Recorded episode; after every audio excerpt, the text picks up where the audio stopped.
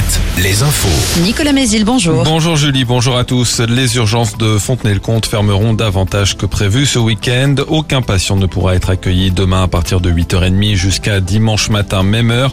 Les urgences seront aussi fermées dans la nuit de lundi à mardi.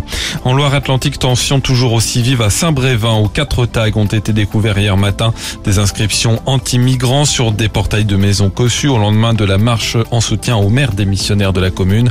Dans le même temps et sans qu'il y ait de lien établi, la ville de Saint-Brévin et quatre communes voisines ont été victimes d'une cyberattaque impactant tous leurs services. L'homme soupçonné d'avoir saccagé l'église de la Madeleine à Angers mi-avril et l'église Saint-Pierre de Trélazé deux semaines plus tôt comparaissait hier devant le tribunal. Un procès finalement renvoyé au 13 novembre. L'avocat du prévenu a demandé une expertise psychiatrique de son client. L'homme de 50 ans a passé plus d'un mois en psychiatrie avant d'être placé en garde à vue mercredi. Le week-end de la Pentecôte démarre ce soir. Certains d'entre vous vont profiter d'un week-end de trois jours. Les routes risquent donc d'être chargées. C'est rouge aujourd'hui dans le sens des départs, orange demain. Mais ce vendredi est aussi orange pour les retours. L'actualité sportive avec le foot et c'est la toute dernière journée de national ce soir. Cholet peut se déplacer en toute sérénité à Avranches.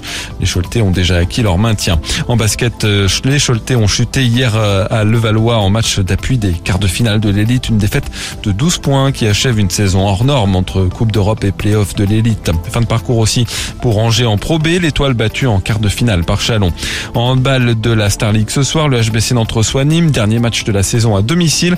Une victoire est impérative pour rester dans la course au titre. Et puis en cyclisme, le Tour de Loire-Atlantique démarre ce vendredi avec un prologue à Nantes sur le vélodrome du Petit Breton. Enfin la météo, toujours beaucoup de soleil et pour tout le week-end, un vent qui devrait se calmer un peu et des maxis qui vont donc bondir entre 24 et 26 degrés. Très bonne journée à tous.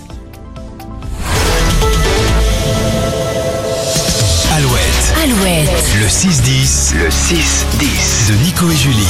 Alouette. Le matin à 7h55 sur